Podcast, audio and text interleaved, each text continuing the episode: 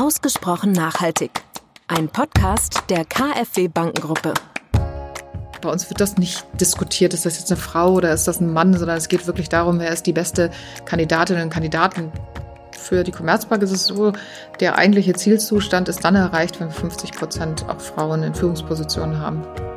Especially when you empower women the, the ripple effect is a lot greater. The, the, the, it spirals down into the society, into the economy, and children are even, and family are better supported when women are supported. Herzlich willkommen zu einer neuen Folge von Ausgesprochen Nachhaltig, dem KfW-Podcast rund um Nachhaltigkeitsthemen. Ich spreche heute mit meinen Gästen über das Thema Ungleichheit und Unabhängigkeit. Ja, wir haben mit Saskia Jorecek und Claudia Müller schon mal gesprochen und haben festgestellt, wie wichtig das Thema Unabhängigkeit beim Thema Gleichheit ist. Jetzt haben wir auch das Vergnügen, mit äh, Bettina Lorb zu sprechen. Wir haben sie schon vorgestellt, äh, Managerin, Commerzbank-Vorständin, ähm, demnächst auch CFO in der Commerzbank. Ähm, herzlich willkommen, schön, dass Sie da sind. Ja, vielen Dank, freue mich. Ja, wir starten ganz gerne mit der Frage, was hat Sie in Ihrem Leben bewegt? Was haben Sie für eine Vita hinter sich? Das kann man natürlich auf commerzbank.de gut nachlesen. Es würde mich aber nochmal aus Ihren eigenen Worten ein bisschen interessieren. Was waren so die wichtigsten Stationen in der Vita? Wie sind Sie dahin gekommen, wo Sie heute sind? Ja gut, man, meistens fängt man ja mit dem Studium an. Das heißt, ich bin nach dem Abitur zum Studium weggegangen. Ich habe in München ähm, Abitur gemacht, bin zum Studium nach Regensburg gegangen, war also erstmal weg und bin auch tatsächlich während meiner Schulzeit, glaube ich, fünfmal umgezogen. Das prägt. Es gibt einen, glaube ich, auch dann direkt ähm, so eine gewisse Flexibilität, die man für manche Sachen braucht. Habe ähm, dann BWL studiert und ähm, bin direkt nach dem Studium dann zu McKinsey. Die hatten einfach das beste Programm damals, um quasi nicht nur zu arbeiten, sondern auch zu promovieren und bin dann überraschend lange beim McKinsey geblieben, 19 Jahre. Sie sind da auch Partnerin geworden? Bin da Partnerin geworden, ähm, habe da meine zwei Kinder bekommen in der Zeit und so weiter und habe dann 2014, Anfang 2014 den Anruf bekommen vom damaligen CEO der Commerzbank, der mich dann gefragt hat, ob ich mal was Richtiges machen möchte, die Preisverstand Strategie übernehmen möchte. Mhm. Das fand ich dann eine spannende Idee gegeben, dass ich auch bei McKinsey eigentlich nur für Banken gearbeitet habe und ein bisschen Börsen. Und habe mich dann dafür entschieden, umgezogen ähm, von München nach Frankfurt mit der ganzen Familie und habe dann, äh, sage ich mal so, das gemacht, was ich auch bei McKinsey gemacht habe, immer ähm, relativ schnell neue Rollen wahrgenommen und bin dann eben nach zwei Jahren in den Vorstand ähm, zuständig für HR.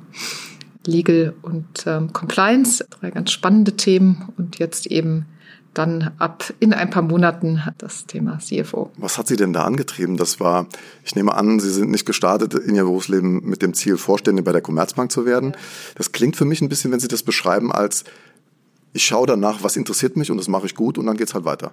Also ich glaube, da ist das Thema, was, was Sie auch gewählt haben, ganz wichtig, Unabhängigkeit. Also für mich war, sag ich mal, Kernantriebsfehler, was ich immer gesagt habe, ich will unabhängig sein komplett ähm, und immer sagen können, jetzt mag ich nicht mehr und jetzt würde ich was anderes machen in jeder Beziehung und dann und das hat mich schon geprägt. Also das war das war in der Tat nicht so, dass ich quasi Vorstand werden wollte, sondern man muss ehrlicherweise sagen, dass ich die Promotion danach ausgewählt habe, weil ich eigentlich mal ähm, Hochschulprofessorin werden wollte. Und gedacht habe, so nach so einem kleinen Intermezzo bei McKinsey gehe ich dann an die Hochschule. So nach der Promotion habe ich dann festgestellt, dass das eigentlich reicht und ich McKinsey spannender finde. Aber auch da bin ich nicht angetreten mit dem Ding, dass ich jetzt Partnerin werden will, sondern ähm, ich habe immer gesagt, ich mache die nächste Rolle und wenn die nächste Rolle gut ist, dann mache ich das weiter. Und ansonsten orientiere ich mich um und ich glaube, was mich immer angetrieben hat, ist immer, dass die Sachen spannend sein sollten und dass ich auch Veränderungen habe und ja, ich habe jetzt auch nicht von vornherein irgendwie, und das ist, glaube ich, auch das was dann wichtig ist, wenn man so eine Karriere hat. Ich habe auch niemals darüber nachgedacht, ist das jetzt irgendwie vereinbar mit Familie und Beruf oder sowas, sondern ich habe einfach das gemacht, worauf ich Lust hatte. Also Wer zuhört, weiß jetzt, was das Erfolgsgeheimnis war. äh, nachmachen sehr gerne. Ähm, wir interviewen in unserer Podcast-Reihe immer Weiterdenkerinnen. Für ja. uns sind Sie eine Weiterdenkerin, auch mit Ihrem Engagement für Chancengleichheit und gleiche Arbeitsbedingungen für Frauen. Mhm. Sind Sie auch ausgezeichnet worden, wenn ich das richtig äh, verfolgt habe im, im Internet. Ähm, das ist natürlich ein Thema, was jetzt auch so ein bisschen rausscheint, weil Sie sagen, Sie sind Partnerin geworden bei mhm. McKinsey mit Kinderkriegen. Mhm. Schwer vorstellbar heutzutage, auch trotzdem noch in Deutschland. Wie managt man das? Wie kriegt man das hin? Ja, jetzt muss man dazu sagen, jetzt bin ich Partnerin geworden, da hatte ich noch keine Kinder. okay, aber trotzdem. Das ist auch, ja, aber es ist vielleicht trotzdem auch, und das war jetzt überhaupt nicht geplant, aber das ist das, was ich eben schon gesagt habe, dass es es glaube ich wichtig ist, dass wenn man wenn man Karriere machen will, dann sollte man die Karriere machen und auch mhm überhaupt nicht jetzt sich überlegen, Gott, ist das jetzt vereinbar mit Familie und Beruf oder nicht? Mhm. Es ist immer vereinbar. Mhm. Man muss es einfach nur organisieren und, und dann auch einfach machen. Mhm. Und der Vorteil ist dann tatsächlich, wenn man die Kinder bekommt, ähm, wenn man schon so ein bisschen etabliert ist, dann ist man natürlich auch viel sicherer in dem, was man tut und mhm. kann auch, sag ich mal, auch natürlich andere Forderungen stellen und anders Einfluss darauf nehmen, wie so der Arbeitsalltag abläuft. Und das mhm. hilft ähm, sicherlich dabei. Ja. Mhm. Und das, das Thema ist dann aber immer einfach auch die Opportunitäten nehmen. Also ja. wenn sich die geboten werden, dann muss man sie auch nehmen und nicht zu lange darüber nachdenken, ob das jetzt die richtige ähm, Gelegenheit ist oder nicht. Und das äh, zeigt ja, dass sie unabhängig sind, weil das macht man nur, wenn man, wenn man unabhängig ist im Geiste. Jetzt habe ich eine Frage, die ist gar nicht so einfach zu beantworten. Wenn wir dann jetzt von Gleichheit ausgehen, mhm. was bedeutet denn Gleichheit für Sie, wenn Sie das mal definieren sollten? Also Gleichheit ist ja kein Mensch gleich. Das nee. ist ja genau das, was wir auch als, als Unternehmen propagieren, dass wir Diversity haben wollen in mhm. jeder Hinsicht. Also mhm. die wollen wir haben mit Blick auf Geschlecht, die wollen wir auch haben mit Blick auf Alter, mhm. mit Blick auf Hintergrund, Internationalität, weil wir als Unternehmen quasi in der Regel diverse Kunden haben, wollen wir auch ein diverses Unternehmen haben. Das heißt, also Gleichheit per se will man gar nicht, sondern man möchte möglichst viel Diversity haben und von daher weiß ich jetzt gar nicht, Gleichheit, da sprechen Sie wahrscheinlich Chancengleichheit ja, an. Es geht in Richtung ähm, Chancengleichheit, ja. Das ist natürlich Aufgabe von der Gesellschaft, diese Chancengleichheit zu kreieren. Mhm. Also das fängt in der Schule an, das geht dann aber eben auch ähm, auf die Unternehmen über und mhm. das sehe ich jetzt zum Beispiel, bin ich ja für Personal zuständig und das ist schon meine Aufgabe als Führungskraft, diese Chancengleichheit zu schaffen, indem ich einfach für alle die Opportunitäten biete, die dieses Unternehmen gibt und mhm. nicht einen Unterschied mache. Und das machen wir, indem wir zum Beispiel Führungspositionen ausschreiben. Das ist mhm. eine Art von Chancengleichheit schaffen, indem wir für alle zugänglich machen, dass es bestimmte Positionen gibt und man sich darauf bewerben kann mhm. und ähm, die einfach auch jedem offen steht. Dann muss natürlich die Qualifikation auch irgendwie dazu passen, aber erstmal beginnt es damit, dass man es allen anbietet. Sie sagen, dass man es allen anbietet. Sie sind ja ein positives Beispiel dafür, dass man sich die Chancen nehmen kann, wenn sie sich einem bieten. Das äh, bringt ihre Unabhängigkeit äh, hervor. Jetzt habe ich nochmal in die neueste Brigitte-Studie reingeschaut äh, vor diesem Gespräch. Und da finde ich interessant, ähm, dass die befragten Frauen angeben, dass ähm, finanzielle Unabhängigkeit ihnen heute am wichtigsten ist. Karriere machen liegt dagegen auf Platz sieben in dieser Befragung. Haben Frauen heute die gleichen Ambitionen wie Männer? Da wäre natürlich jetzt die Information wichtig, wie sind die Antworten der Männer dazu ausgefallen? Also sind die Antworten gleich gewesen? Nein, nicht ähm, ganz gleich. Äh, sind die Antworten der Männer, die ja. äh, gewichten ein bisschen mehr das Karrierethema äh, höher. Ja. Ähm, aber interessant ist ja, dass finanzielle Unabhängigkeit auf Platz eins steht ja. für Frauen. Das hat sich insofern auch verändert, aber haben Sie das Gefühl, dass die Frauen die gleichen Ambitionen wie die Männer haben? Also auch da sind ja immer so pauschal, äh, pauschal Antworten schwierig. Was, was wir also was ich schon mal gut finde ist, und ich kenne diese Brigitte-Studie auch deswegen, weil wir sind da ja auch ähm, mit ausgezeichnet worden ähm, als Commerzbank und, und fanden das auch ein gutes Ergebnis, dass, dass, ähm, dass, ich, dass sich das durchgesetzt hat, dass diese finanzielle Unabhängigkeit da sein muss. Und das ist schon tatsächlich anders. Ich glaube, die Frage ist nur, wie viel wird aus dieser Logik heraus gemacht, weil die bedeutet natürlich auch, dass man, wenn man finanziell unabhängig sein will, dann sollte man wahrscheinlich auch nicht zu lange in einem Teilzeitjob hängen Nein. und nicht zu lange ja. in die Elternzeit gehen, sondern möglichst rasch versuchen, auch wieder selber den Anschluss zu finden und sich das dann auch wieder gleich aufzuteilen, wenn man jetzt beispielsweise Kinder hat. Und ja. was man da, glaube ich, differenzieren muss, ist mit Karriere ich glaube, die Definition von Karriere ist unterschiedlich zum Teil zwischen Frauen und Männern. Wir sehen das auch zum Teil im Unternehmen, dass einfach auch wir ja die Produkt, also die Fachlaufbahn genauso fördern wie eine Führungslaufbahn. Und häufig sieht man, dass eben, sag ich mal, bei den männlichen Kollegen vielleicht die, die disziplinarische Führung deutlicher wichtiger ist als vielleicht die inhaltliche Führung und dass da, sag ich mal, schon Schwerpunkte, Unterschiede in den Neigungen liegen was, glaube ich, für uns wichtig ist, ist, dass wir eigentlich alle für, für, für die Themen begeistern und dann immer den richtigen Kandidaten oder die richtige Kandidatin auf die richtige Rolle setzen. Aber die finanzielle Unabhängigkeit, das ist schon eine gute Antriebsfeder, ja, weil die natürlich dazu führt, dass wir deutlich mehr Erwerbstätigkeit ähm, von Frauen bekommen und je mehr Frauen auch dauerhaft erwerbstätig sind, desto mehr können sie dann auch ähm, wieder in, in, in andere Rollen reingehen. Ja, dann bringe ich jetzt nochmal den Werbeblock für das, was Frau Müller gesagt hat. Und die Frauen sollten natürlich auch ihre Finanzplanung und ihre Altersvorsorge zunehmend in die Hand nehmen. Das, dafür hat sie sehr stark geworben. Was ein bisschen damit zusammenhängt, also natürlich, dass man es richtig investiert, aber die Kernfrage ist ja, und das sieht man ja heute an den ganzen Statistiken, das Kernproblem ist ja, dass viele Frauen einfach für eine zu lange Zeit draußen waren und damit eben ja. das verloren haben oder dann einfach auf zu wenig Zeitanteil zurückkommen, eben Teilzeit. Und ja. selber Zeit, Teilzeit gearbeitet und fand das auch eine gute ähm, Thema, gerade wenn die Kinder klein sind, aber man muss dann irgendwann auch den Weg wieder zurückfinden. Ja, sonst ist man äh, karrieretechnisch zementiert, weil aus einer Teilzeitrolle in eine neue Teilzeitrolle zu wechseln, gelingt eigentlich nie, nie jemand. Ja, nicht nur karrieretechnisch, sondern auch einfach finanziell. finanziell. Ja, also selbst wenn ich sage so, ich will vielleicht, also es muss ja nicht jeder in diesem Leben Karriere machen Nein. wollen, sondern es gibt ja auch viele, die einfach inhaltlich an bestimmten Themen interessiert sind und was anderes wichtig finden. Aber dieses ganze Thema der, der auch Vollzeit berufstätig sein und, und da eine Weiterentwicklung zu nehmen, ist das Wesentliche. Mich würde noch mal eine andere Frage sehr interessieren. Ähm, wenn man die Gesellschaft jetzt betrachtet, Sie haben gerade davon gesprochen, dass Unternehmen natürlich Rahmenbedingungen setzen und dass Sie auch als ähm, Personalvorständin da viel getan haben. Einmal aus der Perspektive als Mutter gefragt, wachsen Kinder denn heute nicht ohnehin bereits mit so einem selbstverständlicheren Blick auf Gleichheit auf?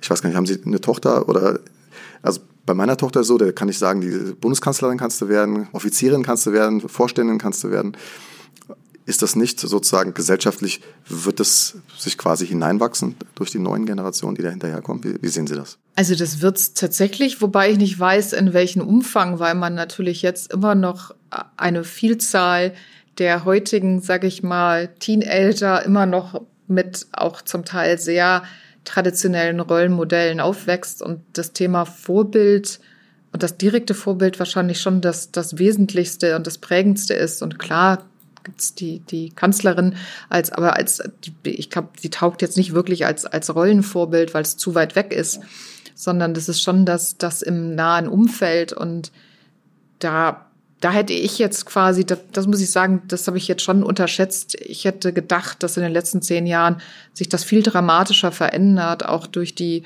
sag ich mal, auch Veränderungen im Scheidungsrecht und so weiter, wo ja doch so manche tragische Situation entstanden ist und dass quasi die ganze nachkommende Töchtergeneration schon gesagt hätte, das machen wir überhaupt nicht mehr mit und man trotzdem auch noch heute bei den Mitzwanzigern teilweise immer noch sieht, dass das gesellschaftlich doch noch anders verankert ist und dass es doch immer noch diesen Automatismus gibt, dass ähm, es total klar ist, wer jetzt ein bisschen mehr zu Hause bleibt und so weiter. Und ich glaube, da tut sich viel, da wird sich auch noch viel tun, aber ob das jetzt komplett natürlich sein wird, jetzt sage ich mal bei unseren Töchtern, ähm, weiß ich nicht. Ja, da bin ich noch nicht ganz so optimistisch, weil es doch ein bisschen langsamer geht, als wir uns das wahrscheinlich alle irgendwie erhofft hatten. Was aber auch mit dem Umfeld und sage ich mal auch mit den Regeln hier in Deutschland zu tun hat. Also auf jeden Fall. Ich bin der Meinung, solange wir immer noch einen Splitting-Effekt haben, solange wir immer noch das Betreuungsgeld haben und so weiter und diese Anreize setzen, anstatt mehr in Ganztagsschulen und, und solche Sachen zu investieren,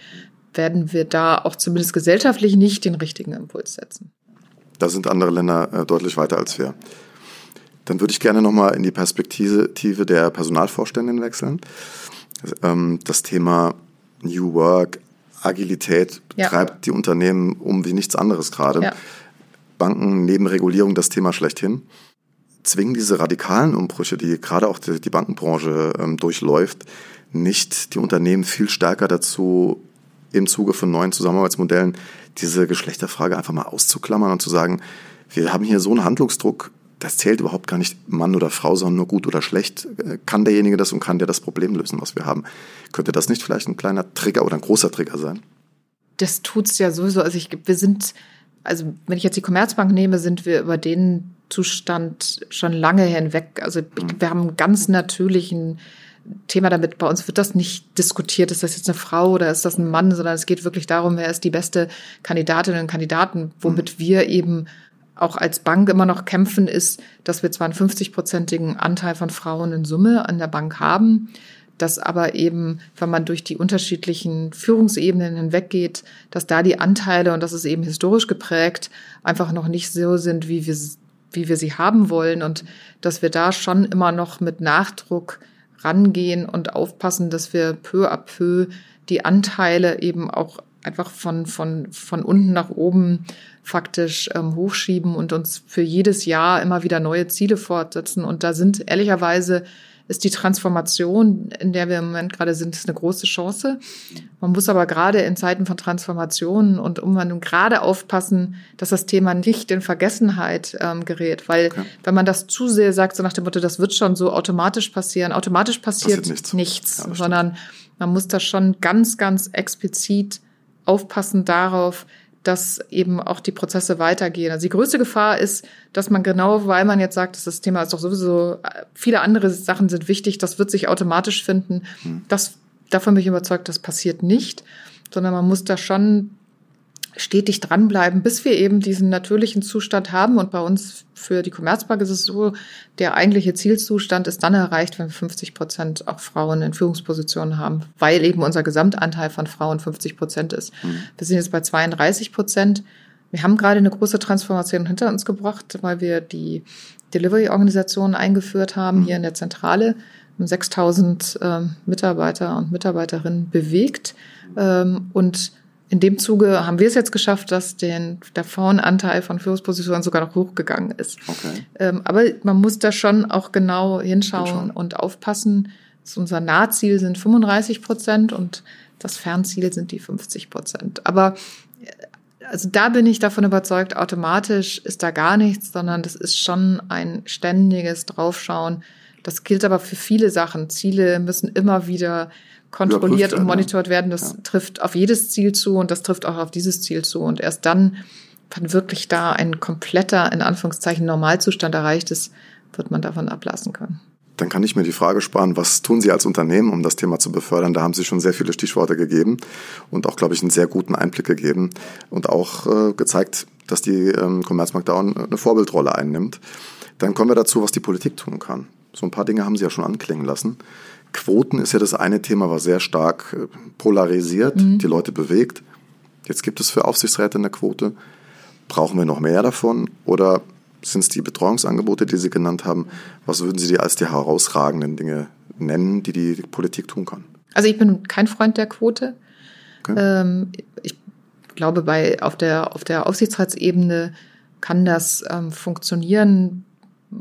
Aber auch da sieht man jetzt so ein bisschen, jetzt hat diese Quote aber jetzt müsste ich die Quote eigentlich erhöhen, weil mhm. also so jetzt ist so ein bisschen so das erreicht, so dass jeder sagt so, ha, 30 Prozent geschafft. geschafft. Und ähm, dann müsste man das eigentlich jetzt ähm, fortsetzen. Das Thema der Quote ist, und das sehen wir auch bei uns im Unternehmen selber, dass eine Quote wird einfach dem, dem jeweiligen Zustand nicht gerecht. Also wir haben, wir haben Zielzahlen für jeden Bereich, hm. die sind aber unglaublich unterschiedlich, Klar. je nachdem, in welchem Bereich Sie bei uns reinschauen, weil es gibt Bereiche, da ist die Population von Kolleginnen ist vielleicht 50, 60 Prozent. Da haben wir ganz eindeutig eine andere Zielzahl ähm, als ähm, dort, wo wir vielleicht per se nur 20, 30 Prozent haben, weil sich viel weniger Frauen für diesen Bereich interessieren. Und warum sollte ich in einem Bereich wo sich Frauen auch nicht interessieren, hinzugehen, warum soll ich da dann eine, eine Quote festsetzen, die viel zu hoch ist? Oder umgekehrt in einem anderen Bereich setze ich eine Quote fest, die viel zu niedrig ist. Und ich bin ein viel größerer Freund davon und das finde ich, kann man aber auch verankern, auch, auch, auch natürlich öffentlich verankern, das Thema fairen Anteil. Und das ist auch das, was wir ähm, in der Bank propagieren, dass wir immer sagen, es muss ein fairer Anteil sein. Das ist auch meines Erachtens das Gesundeste, um ein ordentliches Klima und eine ordentliche Kultur im Unternehmen zu schaffen zu diesem Thema, indem man einfach immer sich anschaut, bei Neubesetzungen, wie sieht's denn auf der Ebene drunter aus? Mhm. Und wenn ich auf der Ebene der Gruppenleiterin 40 Prozent habe, also Gruppenleiter 40 Prozent Frauen habe, mhm.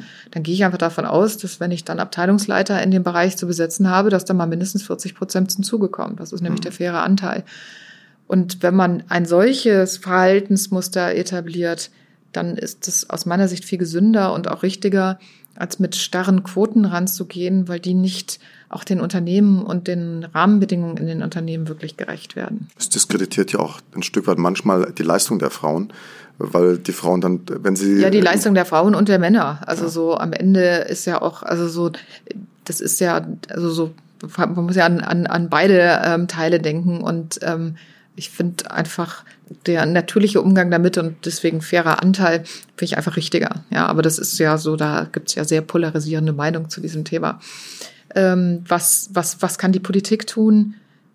Das ist ein, ein echt gesellschaftliches Thema meines Erachtens und alles, was wir tun können, um, um auch einfach ähm, ja, zu unterstützen, dass es zu etwas Natürlichen wird, dass man eben auch ähm, arbeitet, dass auch beide Parteien arbeiten in einer Familie etc., dass es äh, Ganztagesschulen gibt, dass es da Unterstützung gibt, dass auch die, ähm, das fängt bei den Kindergärten an, Kitas, dass viel passiert, aber wenn man in die Schulen reingeht, ist dann noch nicht so wahnsinnig viel passiert. Und da gibt es aus meiner Sicht einen Nachholbedarf, mal abgesehen davon, dass das eine viel weitere gesellschaftliche Dimension hat, weil wenn wir deutlich mehr in Ganztagsschulen investieren würden und auch Ganztagesbetreuung, wäre auch die soziale Durchlässigkeit die hier häufig bemängelt wird, ähm, weil es einfach wahnsinnig große soziale Unterschiede gibt, die faktisch eigentlich nur die Schulen aufgehoben werden können. Hm. Also wir würden auch noch ein gesellschaftliches Problem damit lösen, ja. nicht nur, ähm, also ein anderes gesellschaftliches Problem. Wenn ich Ihnen einen Zauberstab geben würde und Sie könnten heute einen Punkt, gerne gebe ich Ihnen noch zwei Punkte, für immer verändern, was wäre das? Also der, der eine ist sicherlich der, den wir eben angesprochen haben zum Thema Politik. Ähm, dass ich sage, Rahmenbedingungen ändern und eine der, sage ich mal, so wesentlichen Themen ist sicherlich dieses Ehegattensplitting, was meines Erachtens einfach nicht mehr in diese Zeit passt. Ähm, das zweite ist, wenn wir überall schaffen würden, so auf Anhieb so eine natürliche Situation zu erzeugen, dass wie bei der Commerzbank beispielsweise jetzt oder zwei bei der KfW.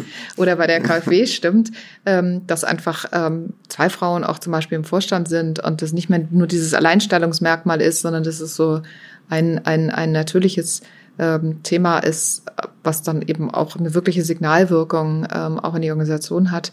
Das hilft, weil am Ende verändert man die meisten Dinge auch in Organisationen und in Gesellschaften von, von oben nach unten. Ja. Also Vorbild ähm, ist da schon relativ wichtig. Ich würde sogar so weit sagen, Vorbild nicht nur, sondern eine Organisation erfährt ja auch nur dann, ähm, wie die Prägung ist, wenn sich auf der Vorstandsebene auch was tut. Weil ein Vorstand hat einen sehr großen Einfluss auf die Organisation. Dann schließe ich trotzdem noch mal eine Frage an. Wie bewerten Sie jetzt die Besetzung der Vorstandsposition bei SAP in diesem Zusammenhang? Das ist ja dann auch zum ersten Mal, dass man ja. mal eine Frau da in den Lied lässt ja. ähm, als CEO. Jetzt zwar eine Doppelspitze, aber trotzdem. Ich finde es natürlich toll. Also so, das ist genau der, der richtige Weg. Ist natürlich jetzt faktisch fast so rausgestellt, weil am Ende hat sie das ja jetzt nicht bekommen, weil sie eine Frau ist, sondern weil sie vor allen Dingen einfach Großartiges hier für SAP geleistet hat, auch ja aus einem sehr interessanten Bereich schon kommt von ihrer Verantwortung her. Und das ist genau der richtige Weg. Ähm, es wird hoffentlich viele einfach Frauen dann eben auch ähm, ja ermutigen, da ihren Weg zu gehen. Ähm, und der kann ja ganz unterschiedlich aussehen, aber einfach zu sagen, so alles das, was man machen möchte, kann man auch erreichen und sollte man auch machen. Ich glaube, ein schöneres Schlusswort können wir uns gar nicht wünschen. Frau Orlob, vielen Dank für das Interview und dass Bitte? Sie uns zur Verfügung gestanden haben und alles Gute in der neuen Position. Vielen Dank. Ja, am Ende der Folge zum Thema Ungleichheit und Unabhängigkeit möchten wir nochmal so einen kleinen Ausblick geben, vielleicht auf eine der nächsten Folgen. Denn wir haben uns ja sehr stark jetzt um das Thema Geschlechtergleichheit gekümmert in Deutschland. Aber das Thema Gleichheit auf Basis von SDGs, Nachhaltigkeitszielen der Vereinten Nationen, hat in anderen Ländern eine ganz andere Ausprägung. Dazu nochmal ein bis zwei Fragen an meinen Kollegen. Ayodeci Olaifa, is that correct? That's correct. It's, well pronounced. Ja, yeah. sein Kollege von mir, der in Johannesburg in der KfW IPEX Bank arbeitet und mit ihm habe ich ein, zwei Fragen nochmal besprochen. So, I called you DJ, just, just in a short version. As I said, as an outlook to one of our next episodes, you, you live in Johannesburg and, and worked there. You, are, you were born in uh, Nigeria. That's correct. So, um, you, you know very well the SDGs, the Sustainable Development Goals of the United Nations. In Germany, we are very concerned about issues of um, gender equality. Okay. But how do you experience gender equality in Africa? What are the challenges there? Yeah, I, I think, like you rightly said, the SDGs are universal and they, they're relevant for, for Africa as well, mm-hmm. um, especially gender equality, um, which is a big part of, of the overall inequality in Africa, but more specifically, gender equality. I think it's rooted more in the culture of, of, of Africa. Um, there's been significant changes um, as Africa gets integrated into the global economic system. We've seen positive changes where where women are now integrated more into into the workforce and both official and unofficial markets. So you see a lot of women being empowered, but there's still a long way to go, mm. And and this is so because. Um, a lot of this is still inhibited by, by culture. So there's still a challenge to, to accept women as as either partners or breadwinners in, in the formal economy. So there's a, there's, there's some challenges, some hesitation, um, where you find men still still want to be the sole breadwinner culturally and sometimes religiously as well. So yes. there's a religious part to it, yes. where men is seen to be the one to to support the family and to provide um, financial and economic support. So women are traditionally seen mm. to, to stay back at home and be the, the house manager or the housekeeper. And, and we've, we've made good strides, I would say, but there's still a long way to go. And for us to change that, we need to address issues of culture and issues of, of, of religion as well, where we start to reorientate ourselves as a society to say that, especially when you empower women, the, the ripple effect is a lot greater. The, the, the, it spirals down into the society, into the economy, and children are even, and family are better supported when women are supported. So for us, I think there's been some positive, but there's still room for growth. Okay. And if you think about inequalities in Africa, which should be fixed the first? Economic, cultural, gender equality, if you if you have to choose to make a choose?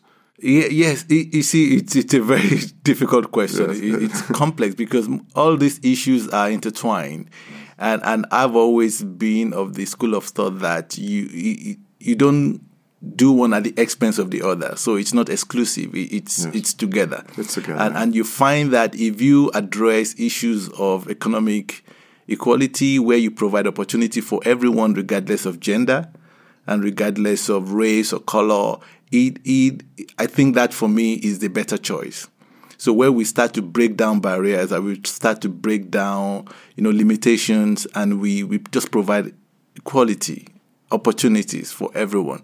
So at the end of the day, it's about having that um, that over overarching mindset to say what do we want to achieve? We want to achieve equality. We want to achieve economic development, economic growth, and it doesn't matter your gender, it doesn't matter your your race, your origin, let everyone have equal access. As as as difficult as that may be, but it's I, I think it's it's possible. Thanks, DJ. My pleasure. And see you soon. All right. Thank you. Thank you. Okay.